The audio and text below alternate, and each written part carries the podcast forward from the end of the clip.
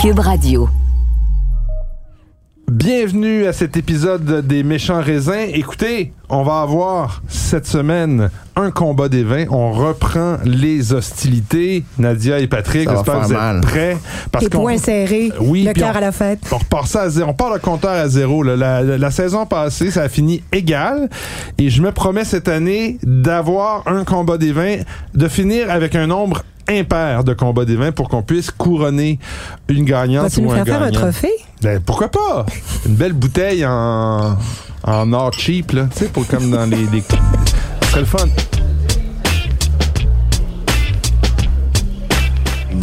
Méchant raisin. Écoute, qu'est-ce que tu nous as servi, Pat? Ah, euh, écoute, je- je- Moi, je trouve que ça sent, ça sent Chablis. Ah, ça sent Chablis. Mais ça pourrait ne pas être du Chablis. Mais ça pourrait aussi ne pas être du Chablis. C'est pas très typé, en fait. Euh, J'aurais. Il y, a- il y a quelque chose de floral qui Il y a quelque chose de désarçonne dans ce vin-là. ça sent. Oui, il y a le f- flinty, c'est vrai. En fait, ça sent même l'assoupisseur un peu. Oui, il y a quelque Ah, chose de, de, fleurs. Écoute, c'est sûr que ça sent les fleurs de pommier, là, tu sais, les fleurs de- d'arbres fruitiers, là, mais Il y a une légère verdeur aussi, par exemple. Ouais, puis il est très froid aussi. là. Je, je m'en excuse. Ça coupe un peu court. ouais, Je Ouais, m'attendais à un peu euh, plus de longueur. Ben, c'est peut-être le, le- C'est vrai qu'il est très froid, ton Ouais, vin. très, très froid. Je sais qu'il fait moins 10 dehors, là, mais Et, euh, oublié un peu. et donc, euh, donc, on est à Chablis, effectivement. Est-ce qu'on est en village, premier cru ou grand cru? Village. Premier. Bon, on est en premier cru. Tabarouette. Et donc, quel côté? Côté gauche du, euh, du, euh, du j'ai- j'ai le serein dans, dans, dans la tête. Le Du fleuve, le- ou le, le côté droit. C'est C'est une facture moderne, hein, je trouve. moi, c'est euh, assez moderne, mais après, si c'est 2021, moi, je dirais, je serais, je serais du côté de la ligne des grands crus. Donc, euh, oh donc là euh, là, comme elle le déguste bien, Mais ouais, mais Nadia. on n'a un peu rien caché à Nadia. Est-ce que vous aimez ça? Euh, moi, je trouve ça un peu court, mais je- ça- ça serait beau que je des ça huîtres. court, je trouve ça vert. Ça serait beau que des huîtres. Ouais. Ouais. Peut-être en mangeant. Moi, j'ai trouvé ça Ouais. ennuyant. Franchement, j'ai pas été capable de finir la bouteille hier soir. C'est, euh, il y a une verdeur en fait euh, qui me qui m'agace, puis je suis certaine que s'il était un petit peu plus chaud, il y aurait certainement une euh, sucrosité sans sucre qui me tomberait ses nerfs un peu. Ouais, mais là, c'est parce que tu viens de voir l'étiquette. Ouais. C'est pour ça que tu dis ces choses-là. Donc, l'homme mort Ah, Maligny. euh, du château de Maligny, qui est euh, des probablement souvenirs. le plus gros Ah, producteur. mais c'est 2020. Alors Oui. ça, c'est. parce que J'étais sûre que c'était 2021. Ah, tiens, Alors tu la vois. verdeur, je l'excusais, je la pardonnais en Parce que 2021. 21, mais mais 20, 2020, c'est ouais. inexcusable. OK, puis, euh, puis les vendanges, euh, est-ce qu'il faisait soleil ou ensoleillé quand, euh, ou euh, en nuageux quand ils, ont, ils les ont fait? Comme on dit dans mon coin, je sais pas. Tu le sais pas? Non, mais c'est que... Euh, de- 2020 est un très beau millésime à Chablis, donc euh, je suis un peu déçu. C'est 40 Mais moi, j'ai des meilleurs souvenirs de ce vin-là que ce que je bois C'est là. en ce 40 une quarantaine Ouais. de dollars. C'est un des plus gros producteurs C'est avec le Jean-Marc plus gros. Bro- C'est le plus gros, plus gros que Brocard. Donc, Ouais. euh, donc c'est correct. C'est- C'est pas à mon. Gros propriétaire terrien, en tout cas. Vous pouvez trouver des trucs, euh, disons, euh, village à 35-40 dollars qui Ben, sont la chablisienne, la, la grande, Bah, le- la, grande cuvée de la à 30 chablisienne. dollars. Ça- En premier cru, ça torche.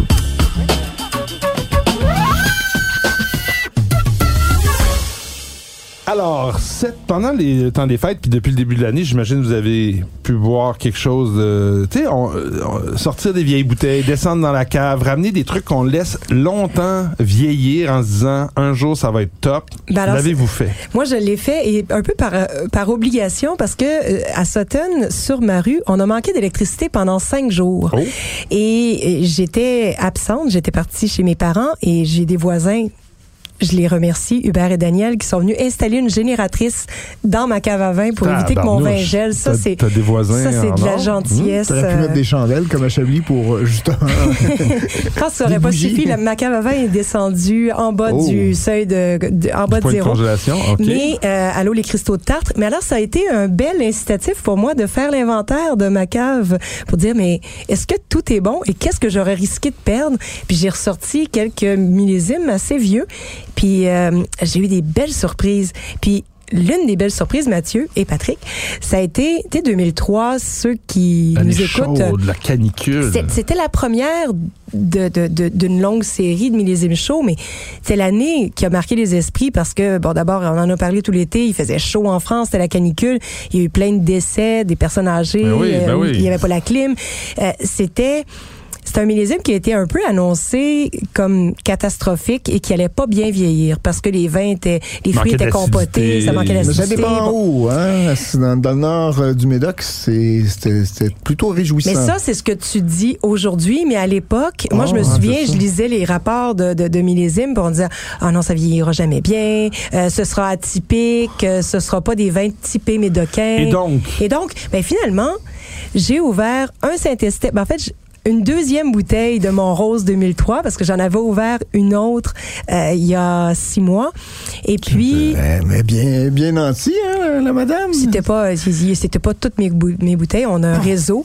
Et puis une autre bouteille qui était une super belle surprise, c'était un Brunello di Montalcino 2003. Ah, là, c'est surprenant parce que. Men Salvioni, ouais. qui est pourtant donc millésime chaud, euh, secteur assez chaud aussi. On est dans le sud de la San Toscane. San Gio chaud. euh, Sangiovese, qui a pas qui a pas de la réputation de bien tenir la chaleur et c'était magnifique, vraiment magnifique. On a bu la bouteille longtemps euh, et puis au fur et à mesure que la- le vin s'ouvrait, plutôt que de s'affaisser, il y avait juste plus de lift, plus d'éclat. Donc euh, magnifique. Moi, je pense que 2003, il y a un vigneron qui m'avait dit, Oh. Philippe Valette à- à Ma- dans le Mâconnais, les grands millésimes, non, pas les grands millésimes, mais dans les millésimes comme 2003, les grands terroirs reprennent leurs droits avec le temps. Puis j'avais trouvé ça très beau et poétique, mais je commence à comprendre qu'il y a raison. Des bons grands terroirs en 2003 vont vraiment se distinguer, puis les autres vins, ben, Ben, vont c'est un peu comme les années froides Puis c'est la même chose parce que j'ai ouvert un Léoville Lascaz 2004. Oh Donc, boy! euh, un millésime, disons, beaucoup plus difficile ou Ça va bien pas mal plus vous, ténu. Oui. Euh, et donc là, il était en parfaite forme, justement. Et dans les petits millésimes, justement, en fait, c'est pas... euh, euh, dans euh, disons que la- la- la- de dire que oui dans un millésime euh, atypique je dirais plutôt le terroir va reprendre ses droits et va va, va ressurgir avec le temps euh, que ce soit une année chaude une année froide je pense à Rayas par exemple 2002 qui est un vin extraordinaire Et sous- 2002, il n'y a pas plus désastreux. il y a que- plus, il y a plus. Bon, il faut dire que Ryan, c'est sur des, des, des, des Des- terroirs, des sables. Mm. Mais toujours est-il que oui, effectivement, surtout à Bordeaux, il y a des, il y a des, à 20 ans, c'est là où il y a quelque chose qui se passe un peu, hein, C'est par le dire. bon grain de livret. Alors Oui. que je serais surpris de voir, moi, disons, un, un Bourgogne, un grand cru de Bourgogne 2003. Je suis pas Mm. sûr que ça sortirait super bien. J'en ai pas beaucoup dans ma... En fait, j'ai plus de 2003 du tout en Bourgogne. Je pense que ça pardonne moins bien Ouais. peut-être euh, en. Bourgogne. Mais il y a une Mais Brunello, c'était une bonne chance, donc tant mieux. Oui, Voilà. oui, oui. Mais en fait, et puis. il- C'est intéressant. À Montréal Passion Vin, bon, tu y participes. Euh, J'aime bien aller dans les coulisses de Montréal Passion Vin, qui est un événement annuel euh, qui se déroule évidemment à. Montréal, Mm-hmm. au profit de l'hôpital Maisonneuve-Rosemont, de la Fondation de l'hôpital Maisonneuve-Rosemont. Et il y a euh, bon une cinquantaine de bouteilles de chaque millésime qui sont ouvertes pour la dégustation. Et dans les coulisses, bon, on peut goûter. Puis les, les sommeliers, euh, l'équipe de sommeliers s'affaire pour mettre des, des stickers verts, jaunes ou rouges sur les bouteilles selon la La qualité, la de chaque ouais. bouteille, en fait. Puis rendu à cette, on dit, hein, l'expression, euh, passé un certain temps, il y a plus de grands vins, il y a juste des grandes bouteilles. Et on voit vraiment dans certains millésimes plus frais, et c'est Jean-Sébastien Delille qui est dans les coulisses, euh, qui est l'un des sommeliers en chef de Montréal Passion Vin, qui disait, dans les millésimes plus frais, il peut y avoir des super belles surprises, mais il y a plus d'hétérogénéité. Donc, il y a vraiment plus de bouteilles qui vont être un peu quand on c'est sur- surtout en les dégustant Ouais. côte à côte il y a plus d'hétérogénéité Ouais, euh, Ben, je suis pas Ben, quand convaincu- t'en je suis pas ouvres autant sûr de que la même, Ouais, du c'est même ça. C'est de- millésime, sûr que ça prend un événement comme celui-là pour dire, ben, je vais ouvrir 50 bouteilles du même vin, même millésime. Mais un, Là, un je peux millésime, comparer, un- ouais. un- donc un millésime qui serait plus frais, t'as plus des T'as plus de- de- de- plus bouteilles de- hétérogènes de que variation de de bouteilles que sur un millésime chaud. ou peut-être que c'est peut-être aussi que ça transparaît davantage parce qu'il y a moins de matière c'est plus diaphane donc on Ouais, je suis pas convaincu. En fait Ah, ça conversation, prendrait, conversation autour ça de prendrait une, 1988. une recherche scientifique, mais là, là-dessus, euh, on va tout de suite je vous le dis, J'achetais du temps. vous, ouais, t'achètes du temps parce que t'as tu peut-être sais, peur. t'as peur. T'as peut-être peur parce que là, on s'en va dans le ring et on va se battre pour la meilleure bouteille de la soirée. Alors, dans le coin gauche, le coin de Nadia, elle me sert un vin noir, Moi, je Seigneur dis, du bon c'est moi qui gagne. C'est foncé, mon ami. Oh, il reste du vin encore là-dedans. Bon, c'est moi il un était petit à parfaite crachoir, les amis. température tout à l'heure, mais là, il est peut-être rendu trop chaud. Et Moi, hop! justement, j'ai prévu le coup. Oh oh! Mais on va, on va quand même prendre ça. Là, on a deux rouges. On les distingue déjà. Ils sont tous les deux assez colorés, mais celui de Nadia a quand même une coche. là. C'est vraiment. euh, Beaucoup plus coloré. On ouais. est un côté euh, beaucoup plus violacé. Alors, comme on a dans le coin gauche un vin d'une couleur très, très, très, très prononcée, presque, presque du goudron, tu vas nous dire, euh, tu vas nous en parler un peu. On va le, on va le déguster ton vin. Alors, c'est un vin que j'affectionne depuis au moins une quinzaine d'années qui ne m'a jamais déçu. Donc, de millésime en millésime, il y a eu des années plus chaudes, il y a eu des années plus fraîches. Il est il a toujours une interprétation du millésime, donc évidemment, il va changer, il sera pas chaque année pareil, mais euh, la qualité est toujours au rendez-vous. Il est toujours très typé de son appellation. Euh, ce vin-là, pour moi, a la profondeur peuvent atteindre certaines grandes appellations de Bordeaux et on n'est pas à Bordeaux. Euh, donc, Mais ça euh, sent pas le Bordeaux non plus.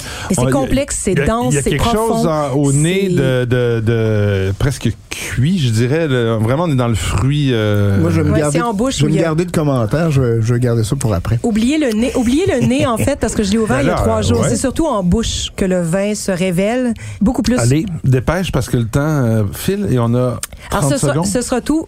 Fiez-vous pas au nez parce que le vin a été ouvert il y a quatre jours, trois jours, quatre jours. Mais En bouche, c'est solide, très solide.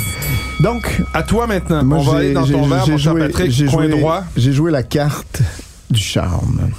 Alors, vous allez avoir ici... Au gros bras, tu. euh, Ben tu- oui, tu- j'oppose un tu opposes charme, la finesse. la finesse. Gros bras, gros bras. euh, et- gros bras, ton et- vin. Oui, oui. On est très beaucoup- élégant en bouche. Donc, on est... on est- hum, j'ai l'impression que ça va être facile. non, non, non, mais le vin parle par lui-même. On est sur un nez qui est à la fois charmeur, donc un peu facile, je dois dire, peut-être racoleur même. Il y a ce côté boisé qui est bien intégré à une matière fruitée qui est bien éclatante aussi. On a en bouche on s'attend à quelque chose d'un peu plus puissant et justement, c'est tout en délicatesse, c'est disons plus soyeux et avec certainement une longueur plus appréciable. OK. Oh boy. Alors là, tu vas nous dire ce que c'est. Parce que ça m'intrigue, moi. Et quand tu. Ben, moi, je pense que c'est. Non, je parle de, je parle de, Ouais, de mais- Nadia, là. Ouais. C'est-tu du. euh, ben, pas du cœur, mais du. euh, C'est du cœur. hein? Ouais. C'est du cœur. Bon, vraiment, j'insiste sur le fait que ça a été ouvert il y a quatre jours. Bon, ce qui explique un peu le nez un petit peu. euh, Ouais, bizarroïde. peu, ouais, Mais ben- la bouche est d'une fraîcheur élégante, ciselée. euh, il y a pas, quand même il y a un pas peu de bois. anguleux, mais il y a des tanins quand même assez euh, rough. C'est un vin de garde, hein, c'est vraiment un vin de garde. Montre-nous ça. mm. Ben, je te mets. Est-ce que, est-ce que la garde est trop. euh, Ouais, T'as mis ça dans un foulard Seigneur, rouge. ouais, hein? C'est difficile à, à, à défaire, c'est long. les Donc, laquais. Les laquais de Cosme chaud. Maisonneuve. Alors, 14, euh, 14,5% d'alcool à l'appui. Euh, donc, Cos Maisonneuve, les laquais, c'est vraiment...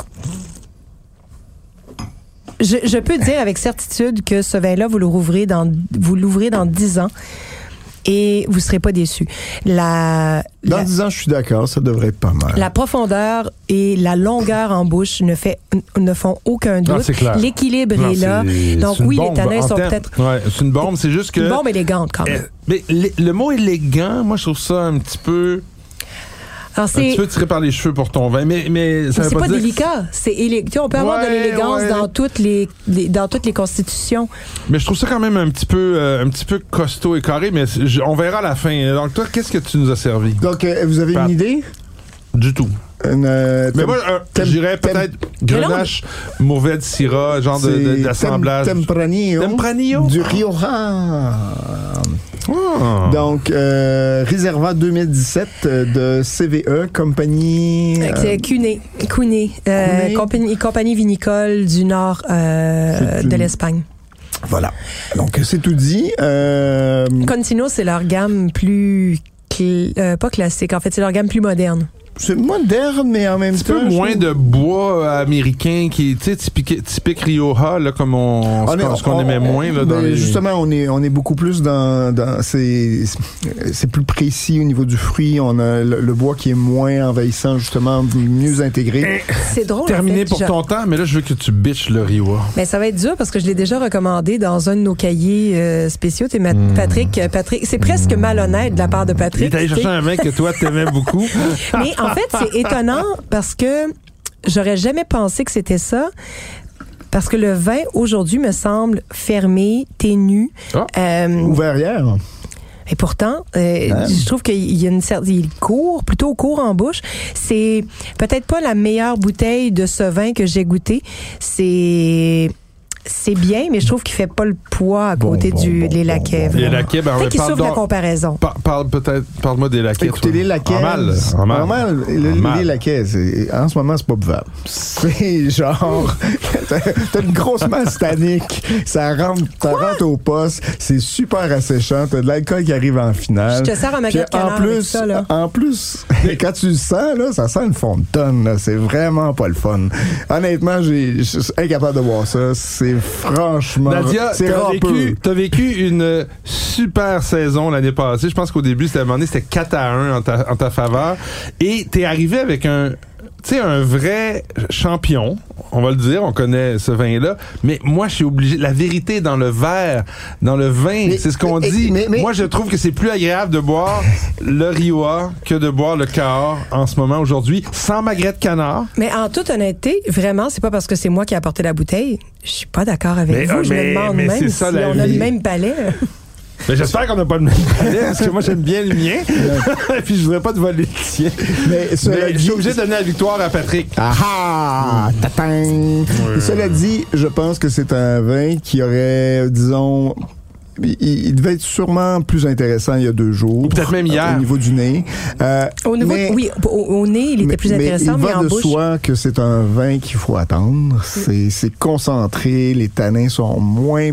Je, je trouve qu'il y a quand même un certain déséquilibre. Mais peut-être, je vais rappeler peut-être pour euh, Oui. apaiser peut-être la, la colère de Ah, notre collègue. Nadia. Je suis pas en colère, de non, toute non, façon. mais notre- ta déception, Je l'aime. c'est juste que je pense que les promesses futures des vins qu'on apporte au combat sont là, elles existent, mais je peux pas les prendre en considération. Ça pas, c'est pas arrivé encore. Il faut que je juge le vin en fonction de ce qu'il est en ce moment. Maintenant, Moi, j'ai trouvé ça moins agréable. Ouais, j'ai trouvé Bon, ça ben un petit peu moins agréable. Ceux, ceux, ceux d'entre vous qui, qui avaient seraient intéressés. Non, non, en fait, j'ai, j'ai- mes notes, j'ai pris mes notes euh, jeudi soir ou vendredi matin. Et puis, vous pourrez lire euh, mon compte rendu sur euh, le, le- le blog des méchants raisins. On lira ça avec plaisir, Nadia. Et vous avez, non, mais là, je, je dois le dire, ça commence fort, le combat des vins en 2023. Ça va être super Et intéressant. ma revanche sera Terrible. Je t'attends. impitoyable. Je- Nadia, tiens, venge-toi tout de suite et suggère-nous des vins pour la semaine, ou à, à moins que Patrick soit déjà prêt pour commencer. Certainement. Ben oui. Hey, quel galant. On vous a enfin préparé une nouvelle série d'épisodes de Narcos PQ. Cette fois-ci, ça s'appelle Au cœur de la Colombie. Alors moi, je m'appelle Marc Sandreski, je suis ancien policier au SPVM et maintenant journaliste au bureau d'enquête de Québécois. Et moi, je m'appelle Félix Séguin, je suis journaliste au même endroit. Pourquoi donc a-t-on décidé d'aller rencontrer un important trafiquant sur son terrain en Colombie? C'est là qu'on va le découvrir dans Narcos PQ. La série est disponible sur cube.ca dans la section Cube Radio et sur les autres plateformes de balado. La série Balado Narcos PQ a été choisie par Apple dans son top 5 des balados de l'année 2022 au Canada. Il s'agit du seul balado francophone de la sélection.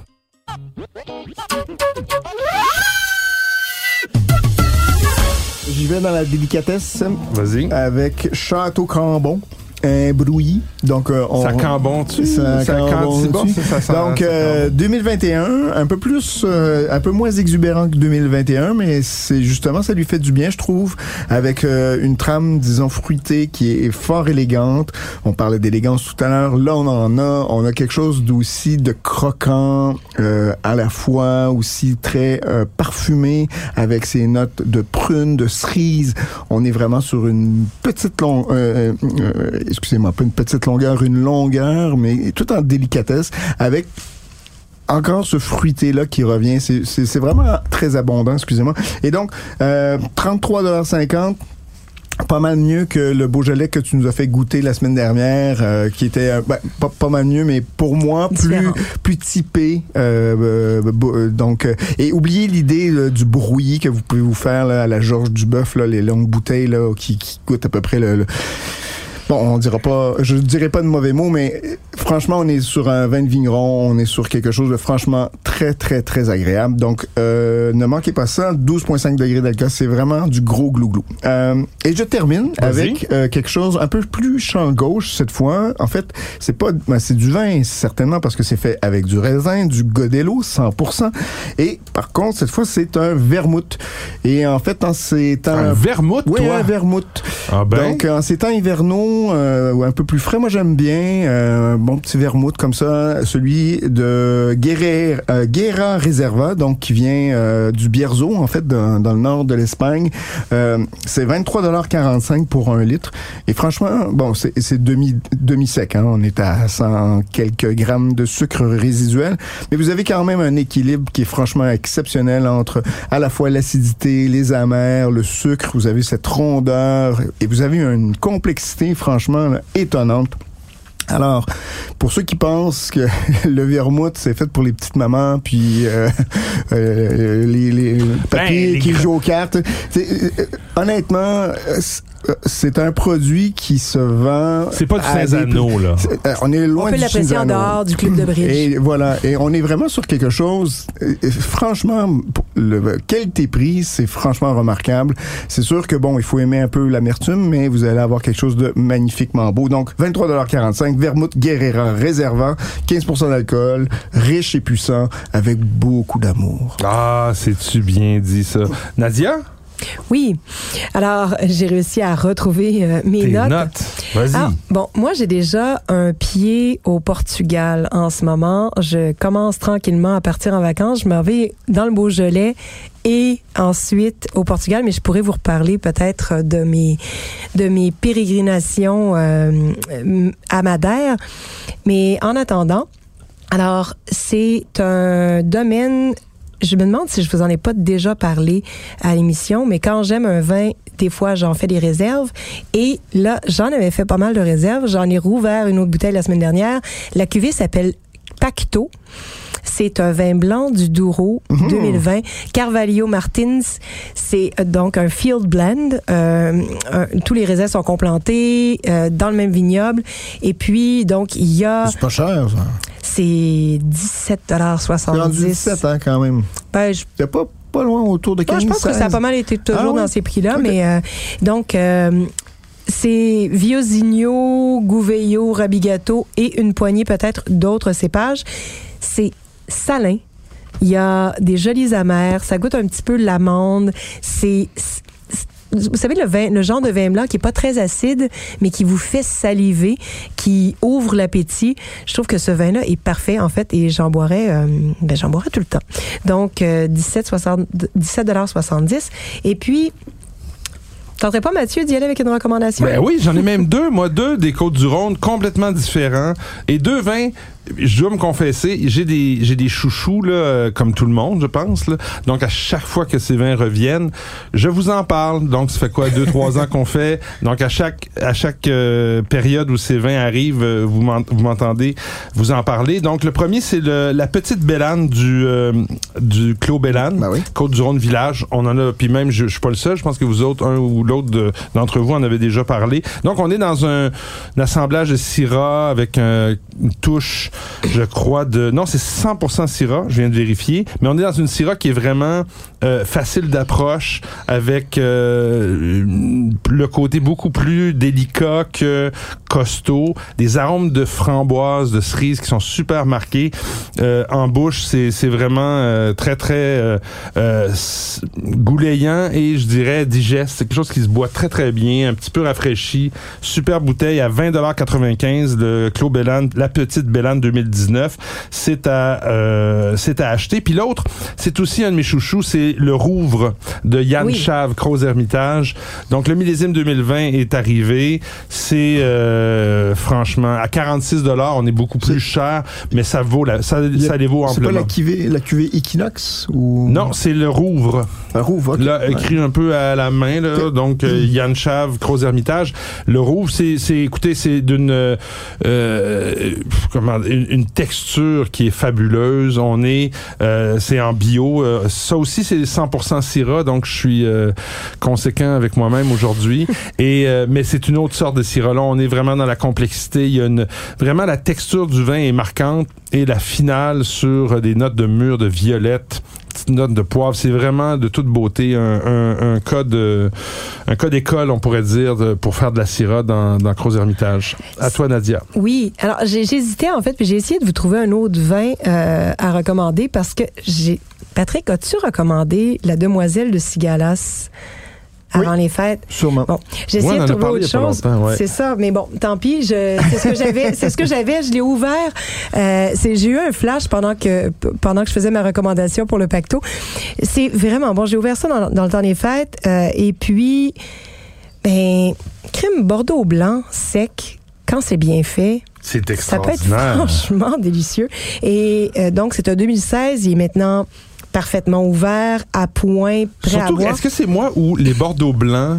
Là, je vous pose la question parce que vous en buvez plus que moi, là, mais les Bordeaux blancs modernes, des, des derniers, des derniers Bien millésimes, sont on utilise moins de, de vieillissement en, en barrique, en bois. Mhm. On sent moins. Tu sais, il y a une quinzaine d'années, ou vingtaine d'années, tu ouvrais un Bordeaux blanc, puis ça sentait la barrique. En fait, il y avait deux styles. Je trouve qu'il y avait Ouais. soit le côté Sauvignon blanc, euh, très exubérant, avec des notes de pamplemousse qui ressemblaient un peu à style Nouveau Monde. Puis de l'autre côté, si on voulait être plus sérieux, on faisait du Plus élevé en barrique. ouais. Là, on a vraiment l'expression du cépage sémillon. Ah, moi, le sémillon, j'adore. Même en... Donc, les notes de Ouais. miel, Ouais. de, de, de cire d'abeille, de, aussi de... Mais C'est pas mal compris, hein, disons en sec. Là, C'est- on, on a tendance à vouloir, ben, pour des raisons évidentes, là, parce qu'il il est bien adapté à, à faire des vins liquoreux. Ouais. Mais quand on, on le maise bien, En Australie, Ah, il oui, fait des c'est très belles Hunter choses. Valley, Très c'est belles choses. Et ouais. ça vieillit super bien. en, en- en Afrique du Sud, En on a fait de très beaux aussi. Donc, Ouais. euh, non, c'est Donc vraiment à découvrir, 22,50 de pur bonheur. Il y en a dans à peu près 80 succursales encore.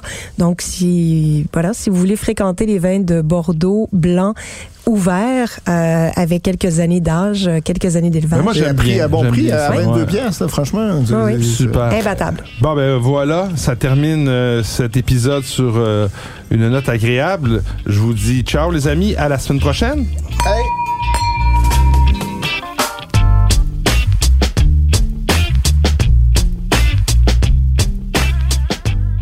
Ce balado des méchants raisins vous est servi par Mathieu Turbide, Nadia Fournier et Patrick Daisy. Montage et réalisation, Anne-Sophie Carpentier. Une production Cube Radio.